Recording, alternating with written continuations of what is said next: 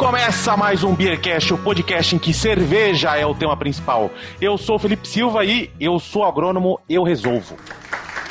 Você não é agrônomo! Agrônomo! Você é advogado? Ah, meu nome é Anselmo Mendo. A minha surpresa é que lúpulo dá mais que chuchu no, no barranco. Aqui é o Bronson e não vejo a hora de termos uma Hog Farms nacional.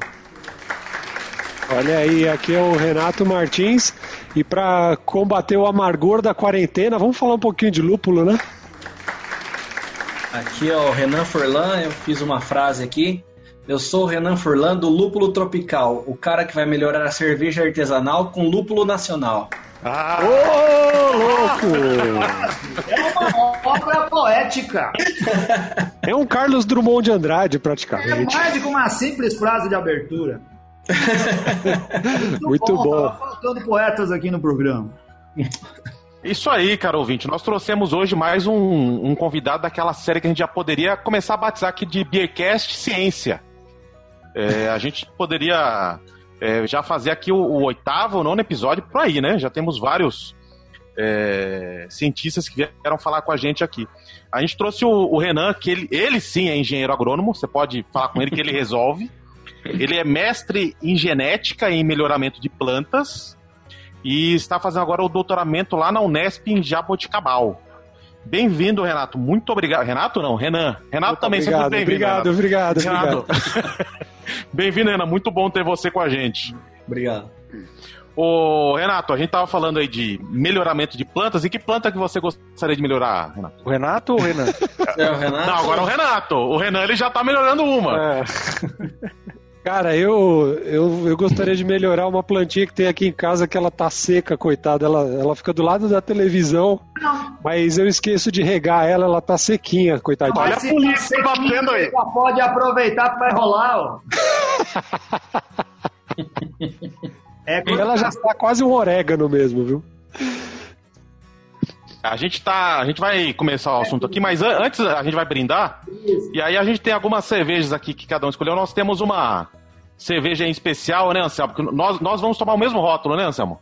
Vamos tomar o mesmo rótulo que foi é, é, enviado, servido, fornecido pelo Túlio Costa, nosso querido Entúlio, lá do, dos patronos do Beercast, cara. Ele é, além de radiologista, é radiologista o nome certo para falar da profissão dele? É, é médico. É, ele é médico. Mas ele é especializado em radiologia, apesar de estar trabalhar com tomógrafo, todas essas coisas lá na região de Jundiaí. Além de tudo isso, ele é patrono do Beercast. Além disso, ele é cervejeiro caseiro. Ele produziu uma Dry Stout, engarrafou, colocou rótulo, ficou tudo bonitinho e mandou pra gente experimentar. Primeira vez que ele manda pra gente falar dela no programa. Então chegou pra mim e pro Felipe. Acho que ele só gosta de nós dois, não mandou nem pro Bronson. Já começou errado, né? Do- Uma estrelinha, uma, uma tampinha só. Uma coisa que tem que se agradecer também a- foi o, o delivery que ele usou, que foi do Luquita. Não sei pra você, que foi o Luquita que veio entregar em casa. Ah, então por isso que sumiu. o Luquita ficou com duas. Ah, Ele só entregou pra você, ô Felipe, porque eu que passei o endereço, porque ele não sabia, viu? Não, ele me perguntou o endereço. Ele, ele teve o WhatsApp. Então vamos brindar. Vamos, não, peraí, tem um, o que, que você, e você aí, Bronson, o que, que você tem aí? Ah, vai falar de todo mundo, tá bom. Eu tô com uma Green Call da IPA da Seasons. Renato? Eu estou com uma Honeydew. Aproveitei Fuller, a promoção, ó. Pessoal que mora em São Paulo, perto da Avenida Paulista, principalmente, lá no O'Malley's, eles estão vendendo e as cervejas da Fuller estão com 50, 40% de desconto, vale bem a pena. 2 litros de Honeydew saiu 32, eu acho, Nossa, reais. Vale que bem a pena, hein? E se você comprar lá, fala que comprou por causa do Beercast pra eles patrocinar a gente. Pois é. Oh, E o Renan, o Renan já. Vamos, vamos brindar. E o Renan? Eu vou só brindar. Sem propaganda. Pode falar, a gente tá metido aqui com a cerveja, mas pode ser todas as cervejas são bem-vindas no Beercat. Diz aí que você tá bebendo, pô. Eu tô tomando uma Eisenbach. Ah, tá Pô, ótimo. Ah, que batalha, né? Vamos lá, É, saúde! Saúde. Saúde!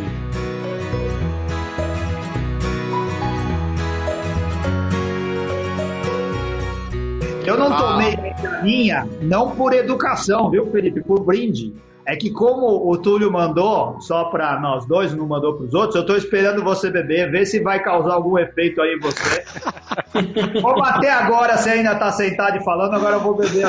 Não, pode ter- O Guzon fez uma, uma coluna falando dessa cerveja. Falou muito bem. Falou, eu deixei separada aqui para ler, se você me permitir, já que você é o host hoje, eu leio a coluna dele. Pô, Vamos, vamos falando jeito- mais pra frente. Pelo Tá bom. jeito, até o Guzon ganhou. Só a gente, Bronson. Ó. Não, mas o Bronson ele realmente está isolado. Ah, mas a gente é cidadão de segunda classe, eu acho. É. O, na abertura aqui do programa eu usei uma frase por 2005, 2006, que foi quando surgiram os, os Barbichas, aquele grupo de humor que era. Eles fizeram uma série de. Fizeram uma campanha para uma universidade que eles faziam divulgação dos cursos. E um dos quadros de humor apareciam ali as lideranças mundiais discutindo os problemas, como a fome, a seca e tudo mais. E aí um dos personagens lá batia no peito e falava assim: Não, eu sou agrônomo eu resolvo. E agora a gente tem problema aí, vendo dólar lá em cima, é, lúpulo sempre foi caro, é, o lúpulo que vem pra cá não, não é tão fresco. E aí, quem que vai bater no peito e falar assim, eu resolvo, eu sou agrônomo? A gente trouxe quem faz isso. É isso aí, vamos lá. Até uma observação interessante, eu estava escutando aquele outro podcast que é o Radiofobia com o pessoal da Juan Caloto, se eu não me engano, o John falando que eles já estavam pensando como eles vão fazer as receitas daqui para frente, das altamente lupuladas deles, com o custo do dólar que está hoje. Então vão mexer na lupulagem, vão mexer na, na- nas leveduras para manter o mesmo aroma, o mesmo, o mesmo, o mesmo é, padrão sensorial. Então é complicado, porque com o custo que está hoje, vai explodir. Essas cervejas têm uma carga altíssima de lúpulos, né? Ô, Bronson, não pode ouvir outro podcast não, cara. Tem que ouvir só o propaganda. É, Sem que colocar até o é fim. essa? Tem que conhecer o concorrente pra, pra- pra trabalhar melhor que ele.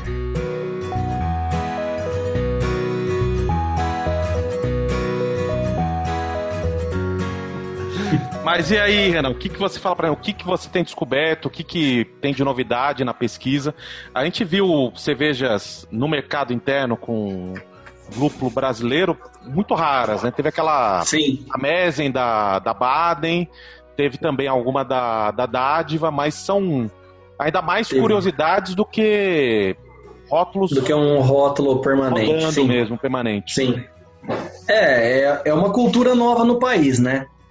É, eu costumo dizer assim, a, a cadeia, ela tá praticamente pronta, porque o lúpulo peletizado já é usado, Brasil tá aí para isso, né? É, já tá aí com, com essa cadeia pronta.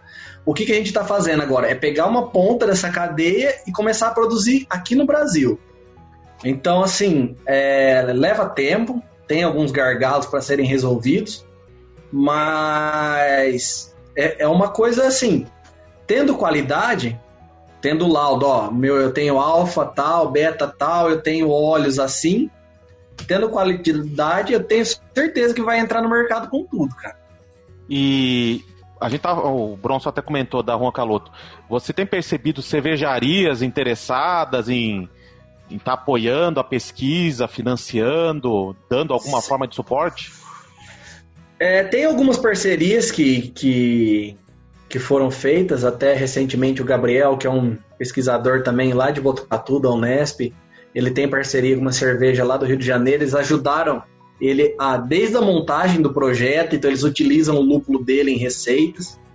É, algumas cervejarias pegam esses lúpulos para testar, mas ainda é uma coisa assim, não só da questão das cervejarias, mas toda a, a, a parte, é, como eu posso dizer, privada, participar pouco da, da pesquisa pública no Brasil, sabe? É uma coisa muito pequena ainda hoje em dia, que tem um potencial aí, ainda mais com as universidades cada vez mais quebradas, né? É, as empresas privadas podem participar, e não, não é aquela coisa de, às vezes o pessoal fica pensando, ah, o resultado vai sair, é, vai ser tendencioso. Cara, eu não conheço, assim, o pessoal que tá ali para pesquisar não quer ser tendencioso, porque não, não vai ter vantagem. O que, que você vai conseguir sendo tendencioso? É, pelo menos eu não confiaria em alguém que é tendencioso porque eu tô ajudando ele, entendeu? Então, acho que falta um pouco dessa, dessa integração da pesquisa pública com a empresa privada. Mas aos poucos tá assim, tem, tem. Acho que o pessoal cervejeiro é mais mente aberta, né, cara? Então, é, para iniciativas, para usar o lúpulo, eu acredito que, que é, é, é um meio, uma cadeia que seja mais fácil de, de ser abraçada, sabe? É, a gente tem visto com esse, com esse lance de, desse vírus, essa loucura aí toda, que e, e, a gente vê muitos cientistas, o pessoal que, que trabalha com isso, é, reclam, falando um pouco sobre isso que você comentou, né, da falta de algum incentivo, sendo ele público ou privado também, em, em várias, em várias esferas, de vários estudos. É, você percebe isso na prática mesmo, assim? É, dá pra, é, é perceptível para você isso? Sim, sim, é, e assim, cada vez mais, sabe? É, eu tô, tô na mesma universidade, eu entrei lá para fazer agronomia em 2007, a gente já está em 2020, eu trabalhei no meio, entre a, a graduação e a pós, eu trabalhei uns dois anos ali, mas são praticamente 13 anos acompanhando a faculdade de perto. Você percebe a deteriora, deterioração desde a, do quadro de funcionários, professores e funcionários, é, estrutura física também, materiais, laboratório e principalmente a questão de verba, sabe? É cada vez mais difícil ter dinheiro para pesquisa. Então a gente tenta que se virar o meu, o meu experimento mesmo. Pra, é, vocês, não sei se vocês já viram como que é a cultura do lúpulo, ele é conduzida em mourões ali de 5, 6 metros, né? É, esses mourões foi de um experimento de eucalipto que eu tive que fazer um requerimento o professor ceder uma parte para mim. Então a gente foi lá, cortou e usou, sabe? Basicamente, meu experimento foi assim: um, um doou de uma coisa daqui, o uhum. outro doou uma coisa de lá, minha professora tirou dinheiro do bolso, eu tirei dinheiro do bolso, sabe? É assim que, que a gente vai tocando a pesquisa aqui, cara. Entendi. É, eu acho que era legal até falar para o pessoal um pouco mais de, de, detalhes, né, Felipe, sobre, sobre o projeto em si, sobre, né, sobre o trabalho que ele tem feito, né? Sim, a gente vai, vai chegar nesse, nesse ponto aí, e é importante que o pessoal de, de cervejaria que está está ouvindo pensar que eles são diretamente interessados né, no, no sucesso dessas pesquisas e, e entrar em contato. No final aqui o, o Renan vai deixar os, os contatos dele, entrar em contato. É, em, em, em, ciência não é gasto, né? Em ciência é, é investimento. investimento. Ciência dá, sim, dá, dá retorno. Uhum. É... Deixa eu ver. Ah, eu ia falar aqui, quem tá acompanhando aí, tem um pessoal acompanhando no YouTube. Pode deixar umas perguntas aí, que aí no final do programa, se a gente não tiver abordado esse assunto, a gente faz as perguntas aí pro, pro Renan. Deixa Manda as aí, perguntas, Anselmo. se não tiver nada mais importante, a gente faz elas depois. É. Vamos aproveitar aqui mandar um abraço para a querida Ana Castilho, a Ana Maria, o Renato Ishikawa, o Cristiano Valim e o Túlio que veio aqui ver se a gente realmente estava bebendo cerveja dele, cara. Ó, aí, Túlio, vamos mostrar aqui no vídeo, ó, estamos bebendo da tua cerveja, cara. Daqui a pouco a gente vai falar dela, não vamos atropelar as coisas. Ó, já meu copo aqui, ó. Ah, a minha já tá. Eu dividi com meu primo, né? Não devia ter dividido, hein? Tá bem boa essa cerveja. É, não botei fé no Túlio, já avisei ele antes. Ah, vem aqui que eu te dou metade.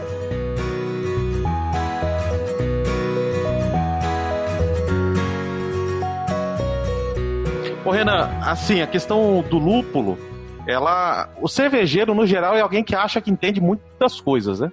Então, é, não tinha é, plantação de lúpulo, a gente ouvia falar de lúpulo no Brasil, e aí todo cervejeiro que não entende nada do assunto já sabia por quê. Falar, ah, não, o solo não dá, o clima não dá, porque tem que ter tanto sol, tem que ter assim, tem que ser assado, a umidade é assim. Muita lenda urbana?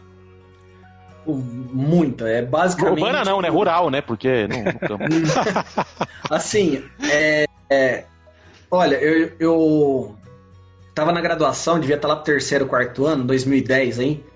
E, e foi quando eu comecei a, a ver alguma coisa de cerveja artesanal, assim, no. Principalmente naqueles conveniência de posto, a gente via, né? E experimentava alguma, e aí fui querer pesquisar um pouco sobre, sobre cerveja artesanal, o que que usava na cerveja, que até então não, só tomava, não me interessava em saber como que era feito, o que, ia, né? E vi lá lúpulo, aí falei, pô, mas o que, que é lúpulo? Não, não sei o que é. Aí pesquisei, e vi que era uma planta de clima temperado, que cresce principalmente na Europa, nos Estados Unidos, e que não cresce no Brasil. Falei, ai, mas como que não cresce no Brasil? Falei, tudo que cresce no Brasil, não tem nada que não cresce no Brasil, cara. Eu não conheço uma coisa que não cresce no Brasil. Basicamente, eu falei, em algum lugarzinho, em algum pé de morro, em alguma montanha vai, vai dar certo, vai crescer. E fui comecei a caçar. E procuro informação aqui, procuro informação lá, tentando descobrir onde já tinham tentado.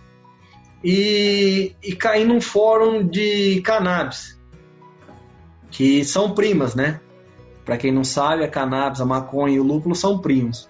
Todo mundo tem e... aquele primo mais alterado, né? A gente, começou, a gente começou a tomar cerveja justamente por isso. Tem gente que já ficou até mais interessada por esse episódio aqui agora. É. E, e aí eu caí nesse fórum e tinha um pessoal conversando num tópico lá, falando que tinha trazido semente, trazido muda de, da Alemanha, acho. E falando que tinha crescido e a planta crescia assim 30 centímetros e depois ela morria. E tinha mais de um relato lá até. E, e deixei quieto. Falei, bom, não tem nada. Tinha até uma coisa que já, alguém já me falou também, que leu em algum lugar, que a Embrapa tinha tentado uma vez e não tinha conseguido. Eu lembro de ter lido isso, só que agora eu fico na dúvida se foi alguém que escreveu que a Embrapa fez isso ou se foi alguma coisa da Embrapa que tava. Eu sei que eu nunca mais achei essa informação. Eu vi isso muitos anos atrás e nunca mais achei. E aí lá por volta de no final de 2016 passou uma reportagem no Globo Rural que tava crescendo o lúpulo ali na Serra da Mantiqueira, né? Ali próximo a Campos Jordão.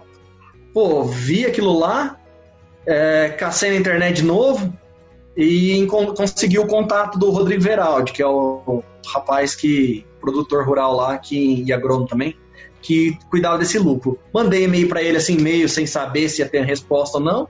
Ele respondeu, eu perguntei se eu podia ir lá visitar. Eu já estava no final do mestrado, trabalhava com eucalipto, não, não, queria mais trabalhar com eucalipto. E eu sempre gostei de procurar umas coisas diferentes, assim, né?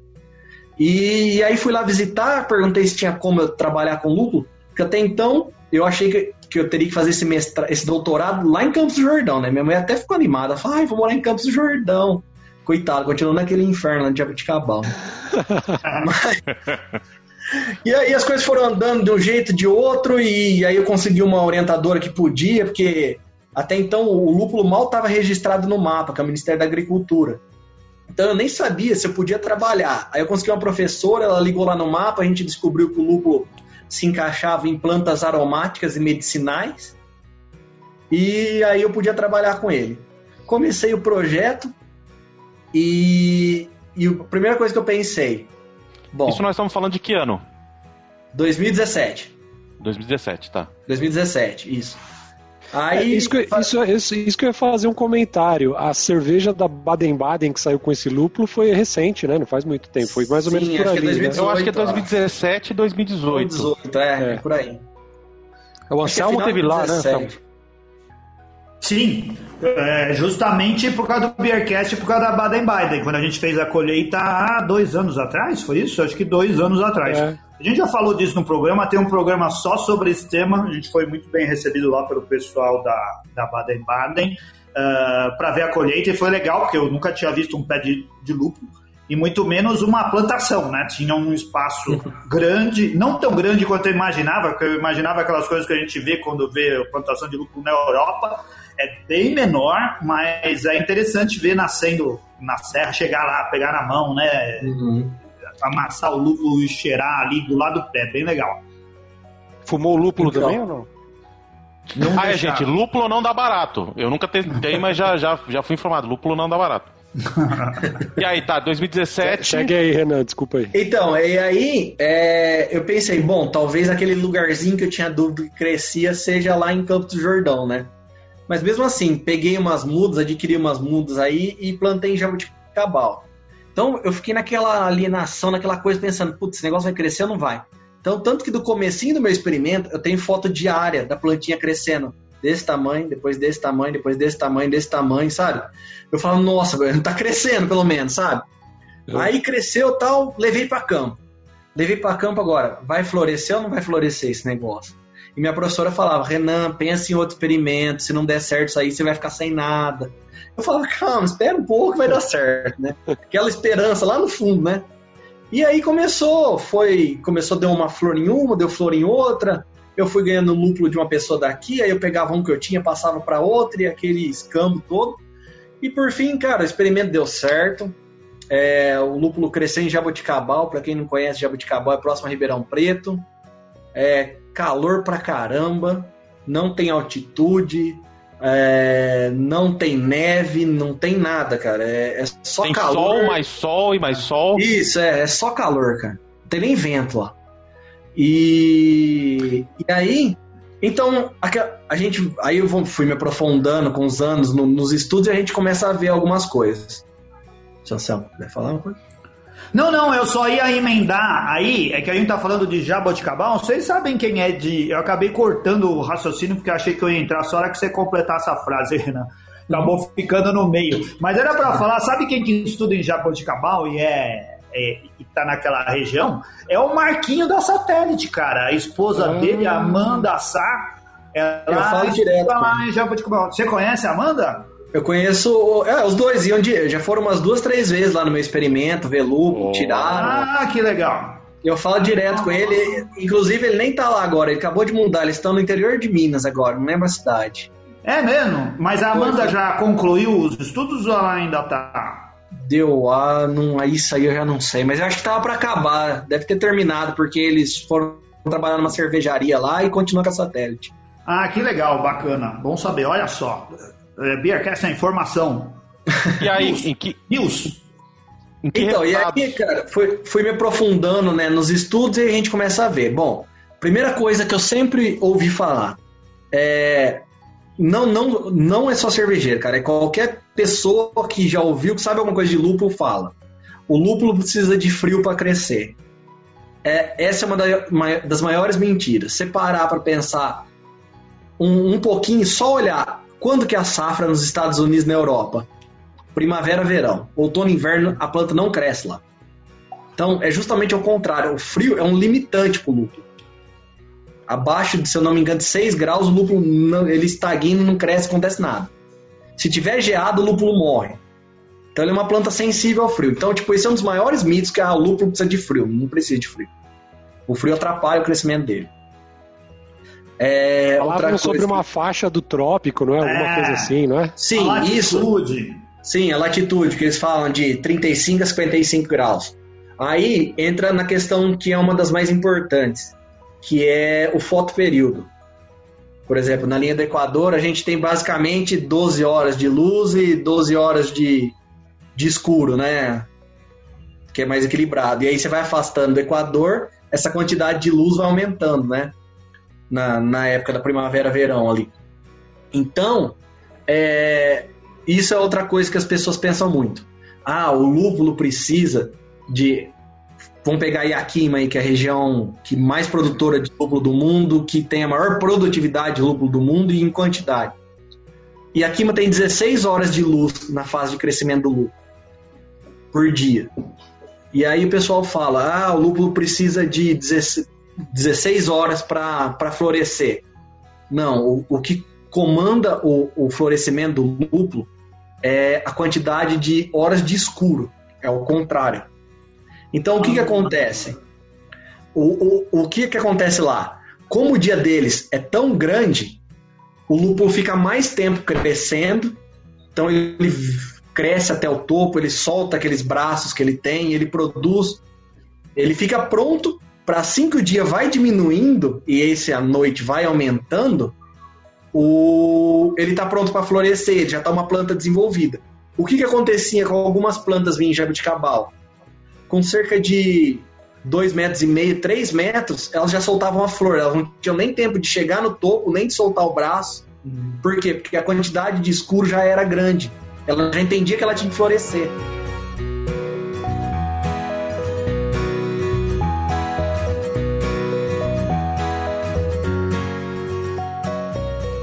Outro mito que tem é o lúpulo precisa do frio é, é, é, na época do outono e inverno aí que o lúpulo entra em dormência, né? Ele fica embaixo do solo, quietinho lá.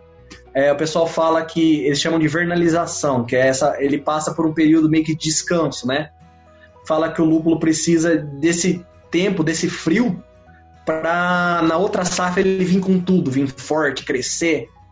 Saiu um experimento na Nature agora, em 2019, um baita do experimento. O cara testou um monte de variável lá, com temperatura, frio, é, umidade, um monte de coisa lá, tem, é, quantidade de luz. E a conclusão que ele chegou é: se você, por exemplo, numa estufa com temperatura controlada e essa quantidade de luz controlada, ele conseguiu produzir quatro vezes em um ano. Então, tipo, sem, sem alterar a produtividade e sem alterar a qualidade do lúpulo. Então, essa história que o lúpulo vinha com mais qualidade, mais vigor, quando ele descansava, esse experimento mostra que isso não é verdade. É uma falácia. Realmente, ele usa até falácia no texto, porque tem vários livros que citam isso e não tem experimentos que provam isso, entendeu? Então ele fez o experimento e provou que não, que está errado. Então, Hoje nessa... em dia, Renan, a gente fala fake news. Fake news. a gente é foi news, tá ok? É... a gente foi educado assim quando a gente começou a aprender a respeito de cerveja. Vamos dizer aí que faz, no nosso caso aqui, eu digo nosso caso, eu, o Renato, acho que mais ou menos da mesma época, há uns 8, 9 anos, né? Talvez um pouco menos que 10 anos. Ah, o lúpulo só dava na Europa, só dava numa determinada latitude com uma determinada temperatura. Era impossível ter lúpulo em outro lugar. Por isso que uhum. o, os Estados Unidos se davam tão bem com cerveja, por isso que alguns países europeus se davam tão bem com cerveja, está próximo à melhor qualidade.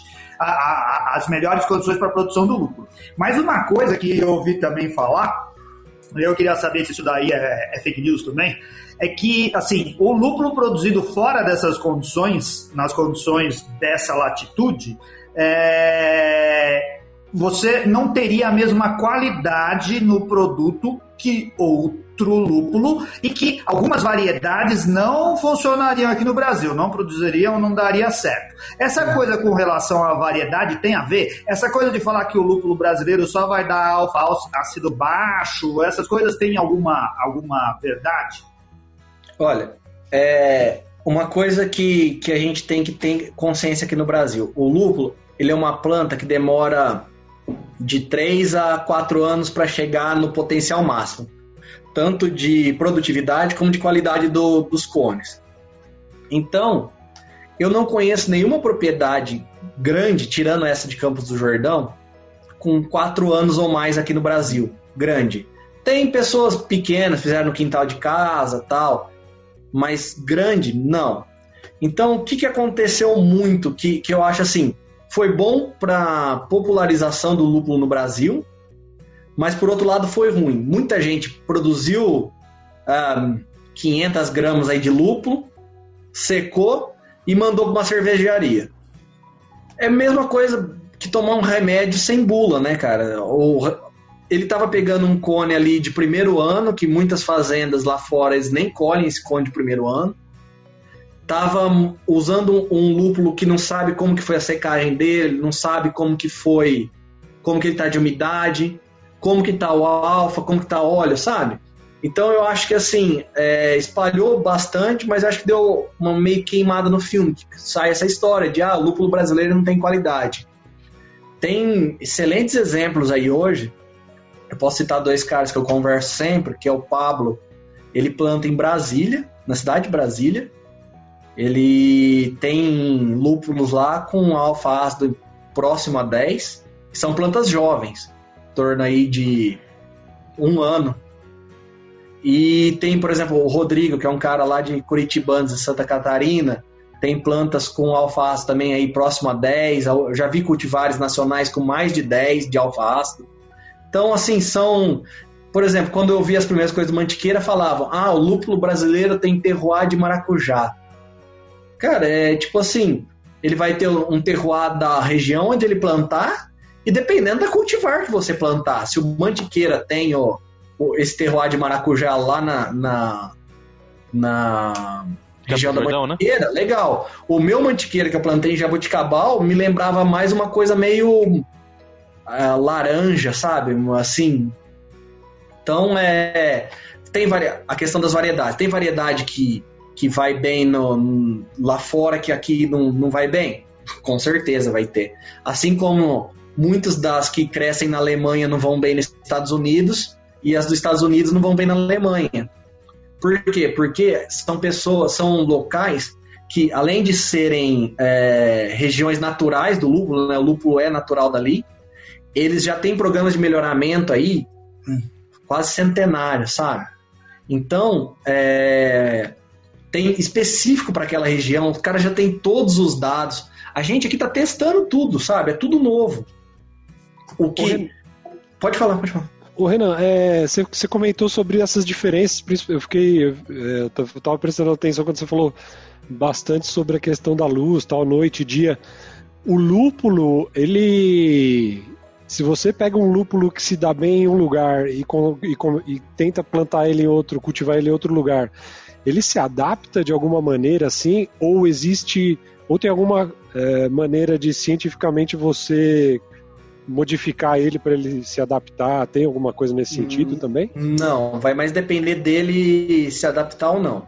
Isso tá. é, é mais da planta. Lógico, você, você tem um manejo, você prepara o solo, você cuida da planta, você ajuda ela com nutriente a desenvolver, você faz a poda na época certa, você faz a colheita na época certa, você cuida dela depois. Isso ajuda a planta a desenvolver. É, mas assim, o, o que, que eu vejo que hoje no Brasil é o, o que a gente tem de mais diferente lá fora é a questão da quantidade de luz. A gente nunca, isso não tem como corrigir, cara. A gente não, nunca que o sol vai aqui no estado de São Paulo vai brilhar 16 horas num dia. Não, não tem. O que, que dá para fazer? Tem algumas alternativas. A gente pode, com o manejo nutricional, tipo, acelerar essa planta para ela crescer mais rápido, desenvolver mais rápido, e aí depois ela, ela vai florescer normal. A gente pode usar hormônios, a gente pode usar é, suplementação de luz, dependendo da propriedade, não é caro.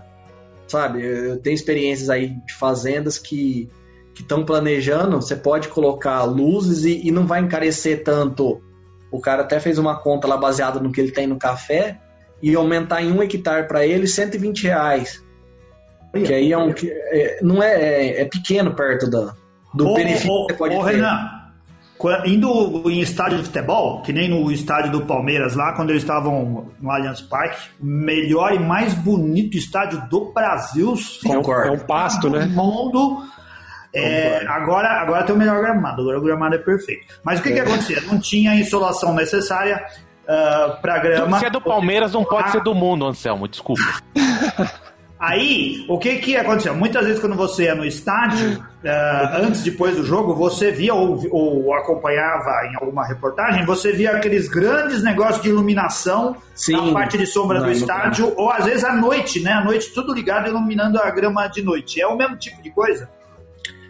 É mais ou menos. O, aquele lá é porque o, o Allianz ele é muito fechado, então não pega sol numa região lá boa parte do dia, entendeu? Então é. Foi mal planejado, ele... né? Essa é a palavra Ali que é pra porco, não é pra planta. É inveja, cara. Você tem um estádio que nem cobertura. Você sabe que isso é preconceito com os porcos, né? Ah, lá é estádio, é estádio o... mesmo. Eu tenho um amigo colombiano lá da faculdade e, e ele falou que eles, ele trabalhou numa empresa lá que estava tentando produzir isso tempo atrás, produzir lúpulo lá na Colômbia e ele falou que eles usaram refletor de estádio em volta da área, assim, sabe? Ô, Renan, é, se o amigo é colombiano, provavelmente não era lúpulo, ele tava usando isso como metáfora. Era só um modo de não ser hackeado. Pessoal olha o Anselmo criando crise diplomática aí, ó. É, olha aí. Biacast é Itamaraty, cara. Você acha que só o Itamaraty pode criar crise? Anselmo vai Strube. Então tem alternativa, sabe? O, e esse é o foco do, do meu projeto. É óbvio, assim, vocês terem ideia, um programa de melhoramento aí de eucalipto, de soja, de milho, demora de 10 a 15 anos, até 20 anos no caso de eucalipto, para você conseguir, às vezes, uma planta que vai virar comercial. Então, tipo, no doutorado ali eu tenho de 3 a 4 anos. Mas assim, eu, eu, obtive resultados agora no último ano que, por exemplo, minhas matrizes, que são as cultivares aí, Cascade, Columbus, é, produziram cerca de uma planta 300, 400 gramas, e eu tive cruzamentos, já que são filhos dessas daí, que uma planta deu 1,3 kg. Entendeu? Ela cresceu os 5 metros, ela passou desses 5 metros, tinha planta com 7 metros. É, elas soltaram braços e encheu de cone, sabe? Eu ainda não consegui fazer análise de qualidade dessas por causa da pandemia e os laboratórios pararam, mas está lá guardado assim que, que puder eu vou fazer. Assim, é, se algum dessas daí, das principais que deram maior produtividade, der um, uma qualidade legal, vai dar um, um alfa legal e um óleo legal, pô, acertei na mosca, né? É só tirar, fazer mudinha dela e tá pronta. Só ir, ir aumentando os testes. Mas se não der, se der ruim lá, pelo menos já tem uma planta produtiva. Ela já pode ser mãe para uma outra com que eu, que eu, é uma dificuldade. Eu não, não vou entrar em detalhes aqui, mas até o pessoal me zoa porque eu sempre tô atrás de macho, né? O, o macho do lúpulo é difícil, cara. também.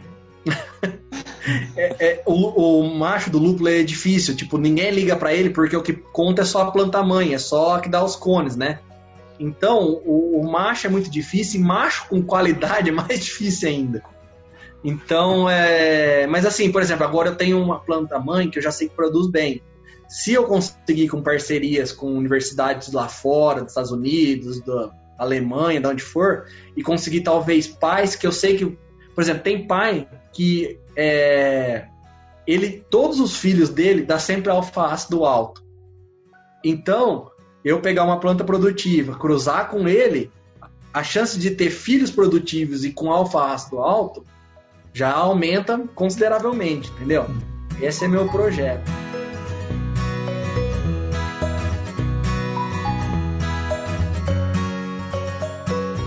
Olha aí, você que tá na escola aprendendo azão azinho, acha que nunca vai usar isso na vida, olha aí, ó. É, eu aprendi e continuo não usando, não. O Renan, vocês entram no, no nível de, faz, de mexer geneticamente com as, com as mudas e tal, esse tipo de coisa? Como eu até falo para todo mundo isso aí. Como eu não tinha nem certeza que a planta ia crescer e depois eu não tinha nem certeza se ela ia florescer para conseguir os machos e conseguir coletar pólen deles, foi, eu gastei mais de um ano. Então eu, eu fiz o projeto o mais básico possível, sabe? É, não quer dizer que foi fácil, mas foi assim, eu não quis inventar muito, porque às vezes eu ia me comprometer com coisas que eu não ia conseguir. E mesmo fazendo o básico, eu fui conseguir avaliar esses cruzamentos agora, no último ano só, uhum. aos 45 segundo tempo. Então, é, eu acabei, inclusive eu acabei de avaliar eles, na outra semana começou a, a quarentena, então quase que não deu. E já, então, já foi feito, você veja com esses lúpulos que você colheu? Não, então, eles estão todos armazenados. Eu, eu sequei, embalei a vácuo e eles estão em, em, freezer, acho que é menos 20 graus, para para não para poder fazer análise ainda. Mas eu a minha ideia era alguns eu vou usar para fazer análise, que são os mais produtivos, né? E assim, eu tenho lá sim, uns 80 pacotes de lúpulo lá de 200 gramas. Aí eu ia fazer uma cerveja para até eu tinha combinado com o Marcos, vocês falaram da satélite. É. Ele ia fazer para mim uma cerveja para minha defesa. Olha só aí. E é, agora eu acho que vai ser online a coisa, né? Então se eu fizer, só eu vou tomar. ah, tudo bem, né? Também. Esse, eu, só, só eu que assisto Globo Rural ou não? Vocês também gostam? Eu gosto do Twitter do Globo Rural. Eu... Oh, cara. O Twitter do Globo Rural é, é impagável. É, é sério? Eles deixam o estagiário, o estagiário lá, o estagiário mais pequeno. Não, o Globo Rural é muito legal, mas é muito cedo. Tá doido. Porra, mas esse, esse, do, esse domingo, especificamente, saiu uma reportagem sobre o cultivo de maçã, né? Eles estão fazendo uma, uma? Eu ia falar uma marca nova de maçã, não sei como que poderia chamar isso. É uma variedade, uma variedade nova de maçã que os caras começaram há 20 anos atrás, cara. Uma Sim. loucura isso. Sim. Isso que o Renan falou, os caras falaram bastante sobre esse lance de você ir estudando, misturando as variedades, misturando é, os resultados que você vai tendo ali. E os caras, eles mostravam um lance muito louco de você ligar um caule no outro, assim, é muito louco, cara. Falei, é pô, alucinante isso. É. Manda aí, Bronson. Só para esclarecer minha frase de entrada, né? É, eu falei sobre a Hog Farms. Você sabe, a Hog, a Hog é uma cervejaria americana de Oregon e eles têm uma fazenda de lúpulo lá, que eles produzem o lúpulo que eles usam nas cervejas deles, que são reconhecidas Cervejas mundialmente. maravilhosas. né? Eles não só eles não, fa não só fazem lúpulo, mas eles fazem eles produzem o próprio mel, é, pepino Ah, e, e, e abóbora também. E, eles têm um acre lá de, de- de território, eles fazem tudo e produzem a cerveja. Então as cervejas que são produzidas nas fazendas, elas vêm como Hog Farms, o rótulo. Né? Então por isso que eu falei, eu Pra espero que no quê? futuro a gente possa ter no Brasil uma, uma cervejaria que tem sua própria fazenda. Isso vai ser interessante. Ah, mas A tem Valasa. alguns projetos já do pessoal pensando nisso. Até eu tenho uma novidade aqui em primeira mão pra vocês. Opa, a gente adora isso. Não, é. Tem um, um, um importador de lúpulo que me procurou e mais junto com alguns parceiros ele, eles querem implantar lúpulo aqui no, no estado de São Paulo. Mas assim, a maioria hoje dos produtores de lúpulo são coisas meio experimentais, em áreas pequenas, o pessoal está testando. Eles já querem começar com áreas grandes. É, ele- eles acreditam realmente que, que a gente vai conseguir é, produzir para começar a fornecer para o mercado nacional. Então, acredito que aí em torno de um, dois anos eles já devam ter o lúpulo peletizado, com análise, prontinho para quem quiser. E fresco, Ponto- né? Que ponto pro eu Bronson acredito aí na que é o previsão. diferencial, né? Aí, show de bola. Isso tava certo. Porque assim, eu até. é, é, tem uma brincadeira que a gente gravou um programa sobre previsões do futuro, né? O Felipe foi o, o- o copo vazio, o Anselmo foi o copo meio, meio cheio, eu fui o meio vazio e eu fui o meio cheio, né? E, e eu vi que assim, comecei a seguir uma série de, de perfis de fazendas de lúpulos. Eu vi que no Brasil estava crescendo bastante isso, né? Então acho que é bem esse o caminho mesmo. A gente, a gente tem um potencial, como você disse, Renan, muito Sim. grande de ser um, grande, um dos maiores produtores de lúpulos do mundo. Claro, não, não em um, dois anos, mas um- no médio prazo a gente tem essas condições. O Brasil, como você falou, o que plantar dá, né? Já tô até vendo o pessoal querer desmatar a Amazônia para plantar lúpulo. Não, não, cara, a gente tem. O que a gente mais tem aqui no Brasil é, é pasto degradado, que a gente chama. É pasto que não é usado pra nada, tá abandonado aí. É o que mais tem. É, o pessoal da soja fala a mesma coisa. O pessoal da soja fala, né, vamos plantar nos pastos degradados. Aí vai lá e derruba a floresta para plantar soja. Renan, você tinha comentado aí que você queria falar de cadeia de lúpulo. Sim, cara, é, são, são algumas coisas que eu bato sempre na tecla, que são os gargalos que a gente tem ainda. Que são o quê? A colhedora, isso limita você ter uma área grande. A partir do momento que você tem uma área grande, fica inviável colher na mão. Você gasta muito tempo colher na mão. Então, tem algumas empresas tentando fazer essa colhedora aqui no Brasil. O serviço bruto já foi feito, falta o ajuste fino, sabe? É aquela coisa de, de ajuste mesmo, só com colhendo, passando planta ali que os caras vão acertar. E o principal que eu acho é a pelletização. Acho que bastante das pessoas que estão nessa cadeia do lúpulo nacional é, valorizam a questão da pessoa poder usar, colher e já usar a flor, é, ou então secou e, e já dá para usar. Mas assim, no o meu ponto de vista, né? Não estou generalizando, estou falando do meu ponto de vista. Tem que pelletizar. Você pode, a cervejaria pode fazer, pô, diferente lá. Teve um pessoal de, do Rio de Janeiro que fez uma cerveja que eles chamaram, acho que de 8H, que foi feita 8 horas depois da colheita. Pô, legal pra caramba, acho um baita diferencial, um, um baita marketing. Mas, e os outros rótulos? Entendeu? Então, pra gente entrar no mercado, tem que ser pelletizado, tem que ter análise. Então, ainda não tem o, o, uma pelletizadora, mesmo caso da colhedora, funcionando bem aqui no Brasil. Entendeu? É, acredito que assim que entrar um player grande aí que, que vai plantar uma área grande, ele vai ter uma colhedora, ele vai ter essa pelletizadora. É, é questão de importar, o dólar agora não está ajudando. Ou você mesmo catar um cara que manja muito, manda lá para fora, manda o cara descobrir como faz e traz de volta depois. Mas assim, é, acho que isso são duas coisas para resolver. Vendo a velocidade que, que a cadeia tá, tá tendo, principalmente nesses dois últimos anos, eu acredito que esse ano a questão da pelletizadora já sai. Acho que a gente já vai começar a ver os primeiros pellets de lúpulo brasileiro. E no mais tardar, ano que vem, acho que a gente já tem a, a na próxima safra de 21, 22, a gente já vai ter áreas grandes com colhedora e, e mais gente peletizando. Eu acho que, que em breve a, a gente vai ter essa, essa cadeia estabelecida. Aí vamos partir para outra coisa, né? Que é o quê? É, o, o que eu acho. Nesse momento, o que, que a gente está plantando aqui no Brasil?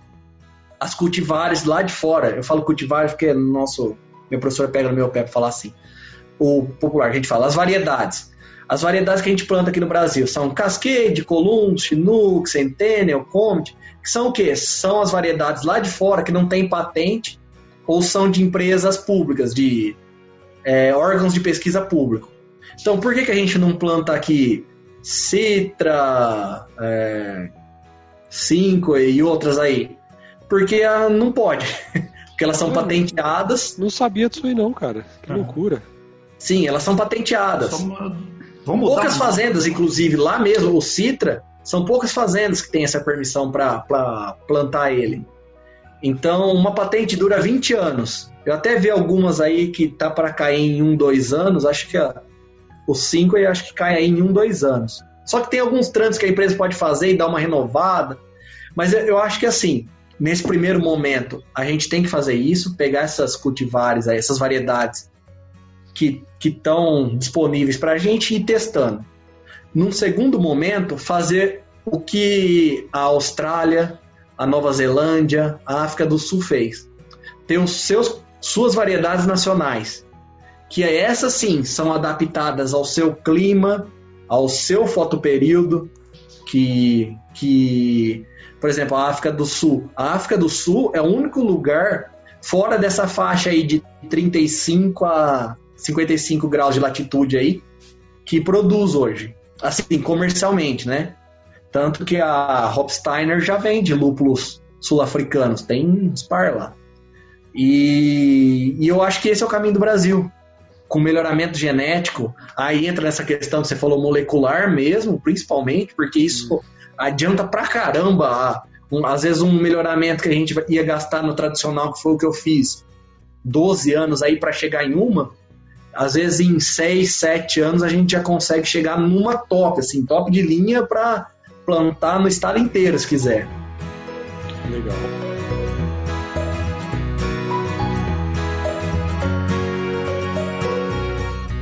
Renan, Eu... passa seus contatos aí, como é que o pessoal de, de pesquisa, outros pesquisadores, o pessoal de cervejaria que queira te dar um apoio, como é que te contatam?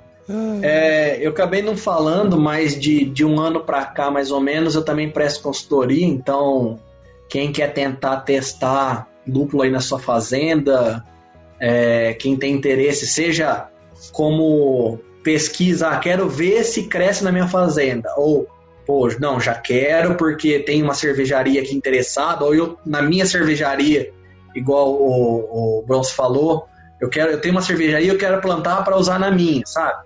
Ele já falou isso para você? Ele é não, isso? ele falou.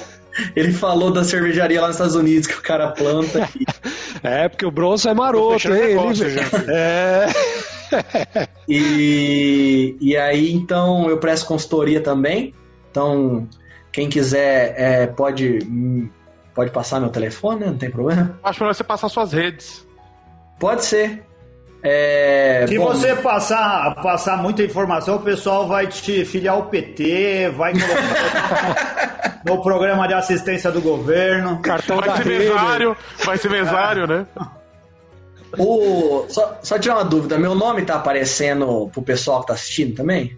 Tá. tá. Ah, então, é, meu e-mail é esse nome, é renanfurlan, tudo junto, arroba gmail.com. Boa.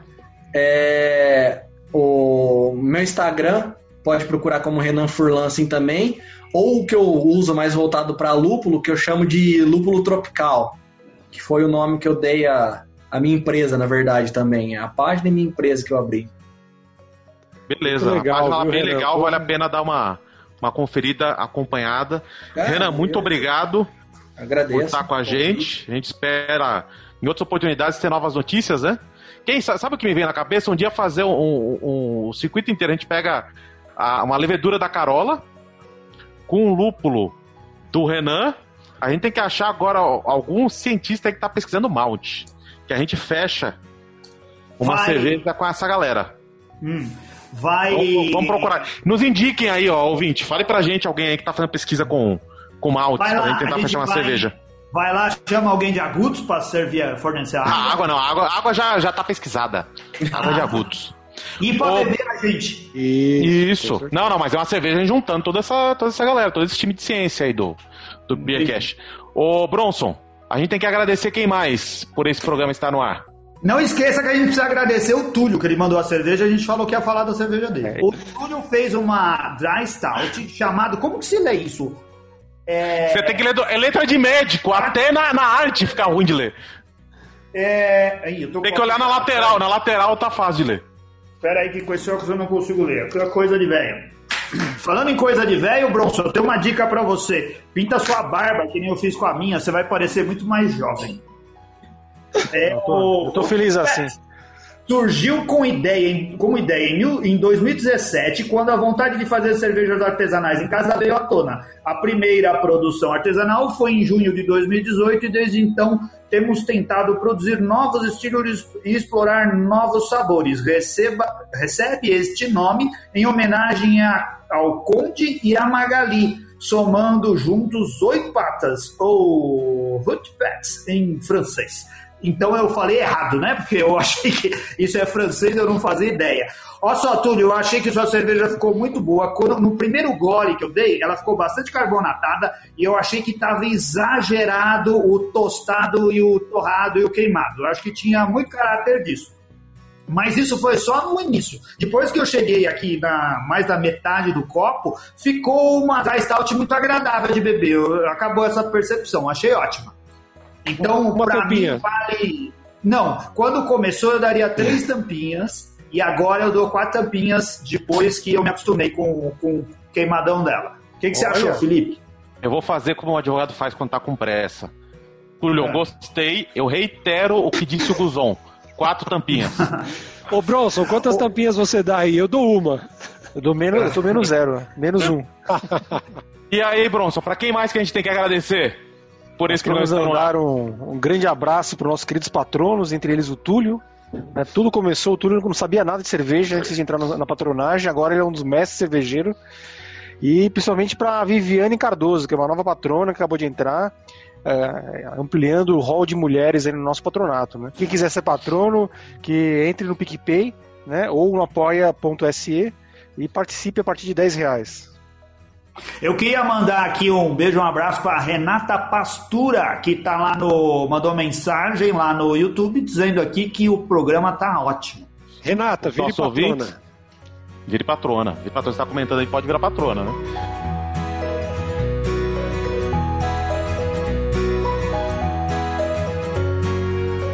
É, agradecemos os ouvintes, fiquem em casa e acompanhem o Beercast aí toda semana.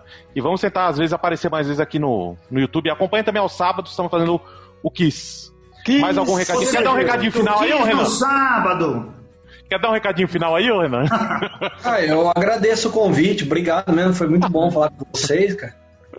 E gostei da animação, valeu, obrigadão, viu? Boa, Valeu, valeu, galera. novidade, A gente, a na gente, hein? vitrine vai colocar Renan da Van Daniel Furlan. Vai estar escrito assim, ó. Vamos trazer muita audiência pro nosso programa. Valeu, galera. Valeu. Falou! Falou, Valeu. um abraço, tchau!